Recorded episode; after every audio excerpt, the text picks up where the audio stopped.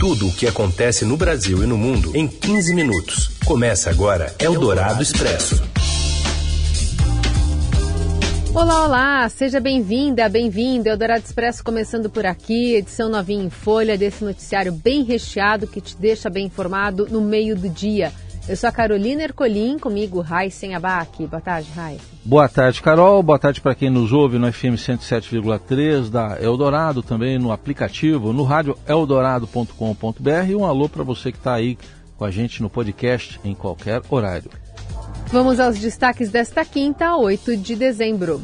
Fernando Haddad, cotado para ocupar o Ministério da Fazenda no governo Lula, se reúne com o ministro da Economia Paulo Guedes para discutir a transição na pasta.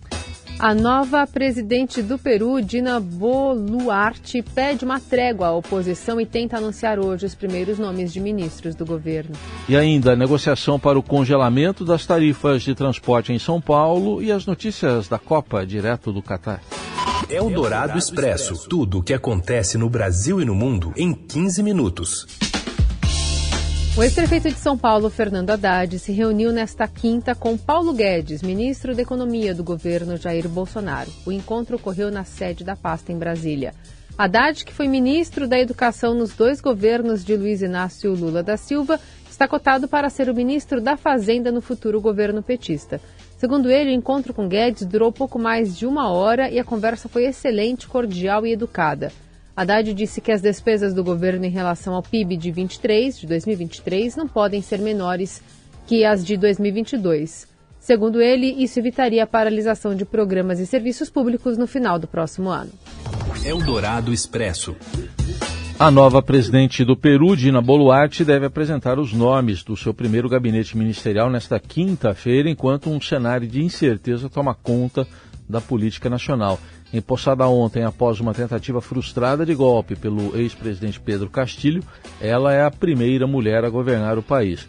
Castilho anunciou a dissolução do Congresso a instalação de um governo de emergência, mas o parlamento reagiu e ele foi destituído e preso. Dina pediu uma trégua à oposição para tentar superar a profunda crise institucional e montar a sua equipe. Diante de um parlamento hostil dominado pela direita, as decisões iniciais da nova presidente serão cruciais para saber se ela vai concretizar o objetivo de governar ou se será obrigada a recuar e convocar eleições gerais antecipadas. Em entrevista à Rádio Eldorado, cientista político e professor do INSPER, Leandro Consentino, disse que esse primeiro aceno é um bom sinal para o país, que teve seis presidentes nos últimos seis anos, mas apontou dificuldades para a nova presidente. Não é uma tarefa fácil pacificar o Peru nesse momento. Né? A gente tem aí a tentativa, a, o pedido da unidade já é uma, uma busca aí de alguma forma de pacificação, porque sem dúvida nenhuma direcionar esforços para um lado ou para outro, acenar apenas aos seus próprios eleitores correligionários, seria a receita de ampliar ainda mais o caos dada a divisão da sociedade peruana nesse momento. Acho que o primeiro passo ela já deu, que foi esse aceno. Seg a segunda boa notícia é que a própria presidente agora eh, empossada é uma especialista em conciliação. Então vamos ver se as credenciais do currículo dela lhe ajudam agora nesse momento que eu acho que ela vai precisar, sem dúvida, dos esforços de toda a sociedade, toda a elite política ali envolvida e sem dúvida nenhuma os países do entorno também são importantes aí para ajudar a reestabilizar o Peru depois de uma, enfim, de um período muito longo de crises políticas aí pela qual o país tem passado. Expresso.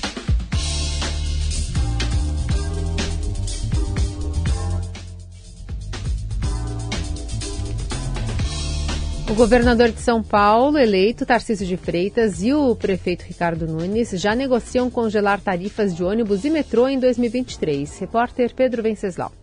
O governador eleito de São Paulo, Tarcísio de Freitas, e o prefeito da capital, Ricardo Nunes, já iniciaram conversas para manter as tarifas de metrô e ônibus congeladas também em 2023. Lembrando que o projeto de Ricardo Nunes, que é pré-candidato à reeleição em 2024, é implementar a tarifa zero em São Paulo, um projeto ousado. O valor cobrado para a passagem unitária em ambos os sistemas de transporte está em R$ 4,40 desde janeiro de 2020. Segundo o Estadão apurou, a equipe de Tarcísio avalia os números do transporte estadual para bater o martelo com Nunes, que estuda até mesmo implementar a tarifa zero já no início do ano que vem.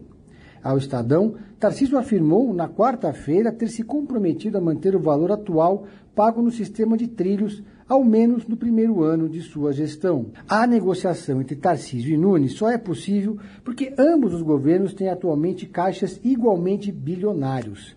A gestão Rodrigo Garcia projeta deixar como, entre aspas, herança para Tarcísio 32 bilhões de reais, valor suficiente para bancar quatro meses em salários do funcionalismo.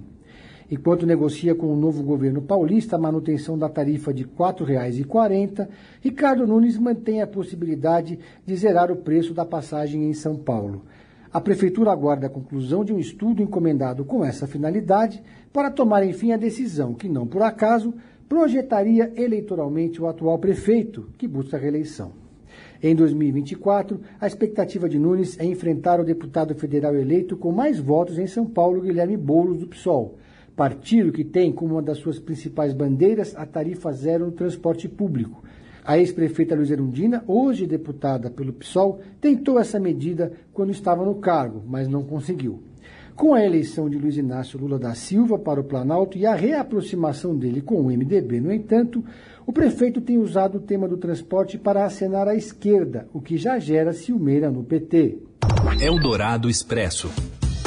O adolescente que matou quatro pessoas e feriu 12 em duas escolas em Aracruz, no Espírito Santo, é condenado a três anos de internação. Mais informações com o José Maria Tomazella. O adolescente que invadiu duas escolas e matou quatro pessoas, ferindo outras 12 em Aracruz, no Espírito Santo, vai cumprir até três anos de internação em unidade socioeducativa. A sentença foi dada pelo juiz da Vara da Infância e da Juventude Felipe Leitão. O tempo de confinamento é o máximo previsto na legislação para adolescentes que ainda não atingiram a maioridade penal. Desde que foi detido após os ataques, no dia 25 de novembro, o menor está internado em uma unidade de atendimento socioeducativo daquele estado.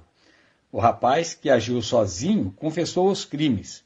O adolescente havia estudado até junho último em uma das escolas atacadas. Ele usou duas armas que estavam em poder de seu pai, um policial militar. Conforme o Tribunal de Justiça do Espírito Santo, o prazo de internação pode mudar de acordo com as avaliações que serão feitas pela Justiça. O adolescente terá acompanhamento psicológico durante o período de cumprimento da medida de internação. Eldorado Expresso.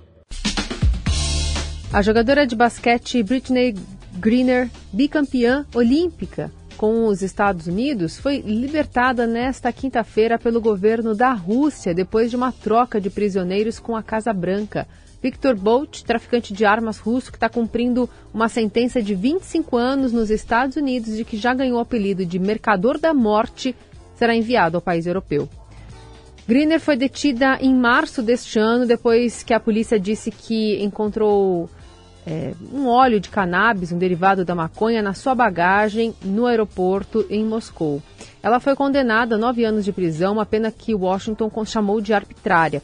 Antes da sua condenação, o Departamento de Estado dos Estados Unidos declarou Britney, Britney estava detida injustamente, uma acusação que a Rússia rejeitou com veemência, e refletindo a crescente pressão sobre o governo Biden para fazer mais para trazer a jogadora para casa, o secretário de Estado americano Anthony Blinken revelou publicamente em julho que Washington havia feito uma proposta substancial à Rússia para levar a jogadora de volta ao país de origem, junto com Paul Whelan, um americano que cumpre uma sentença de 16 anos na Rússia por espionagem.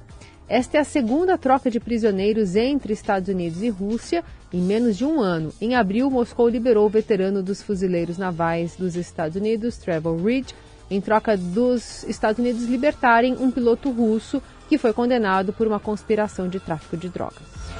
Eldorado Expresso.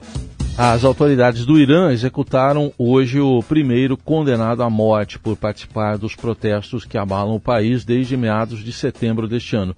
As manifestações começaram após a morte da jovem Marsa Amini, que estava sob custódia da polícia moral depois de supostamente usar o lenço islâmico de forma inadequada.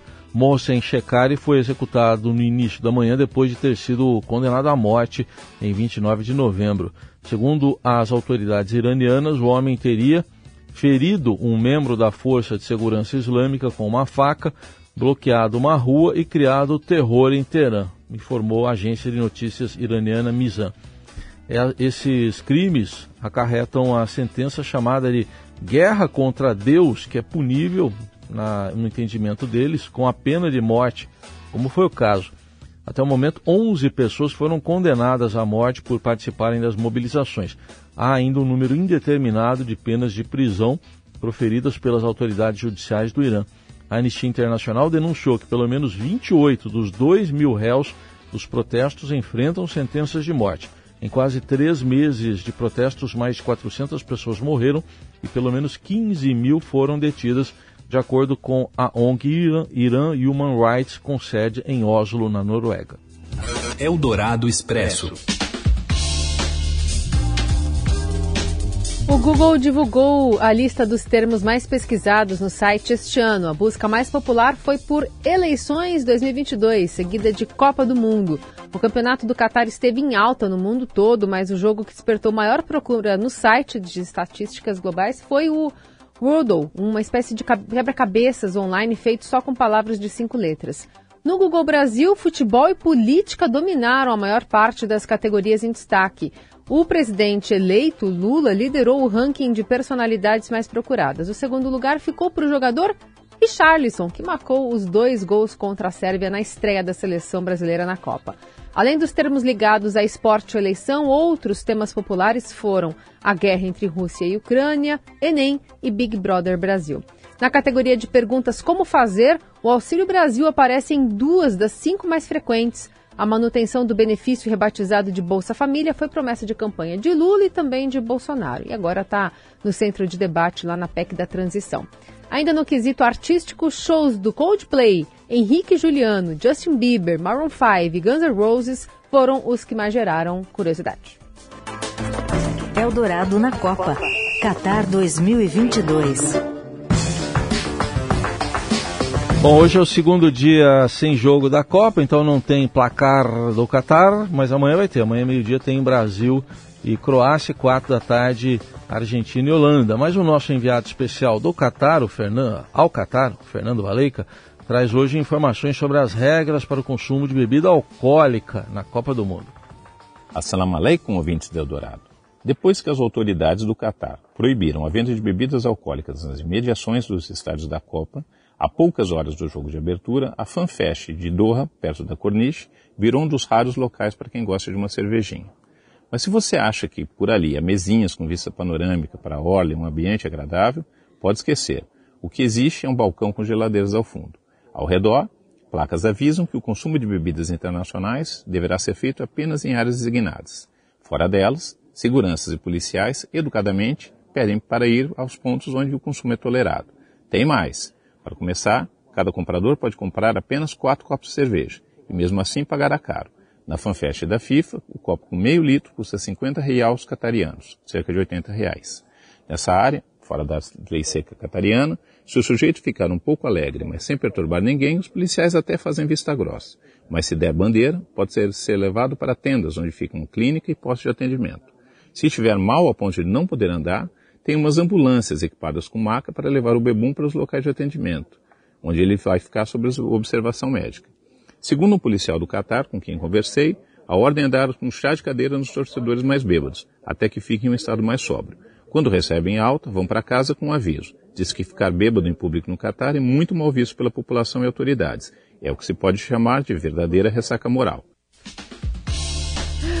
E assim a gente encerra a edição deste Adorado Expresso, lembrando que essas notícias do Qatar e todas as outras, né, estão disponíveis para você em tempo real nas plataformas digitais do Estadão. Boa quinta-feira. Boa quinta, amanhã a gente lembra, não tem Eldorado Expresso, né, por causa do jogo do, do Brasil. Eldorado Expresso volta na segunda. Tchau. Você ouviu Eldorado Expresso tudo o que acontece no Brasil e no mundo em 15 minutos.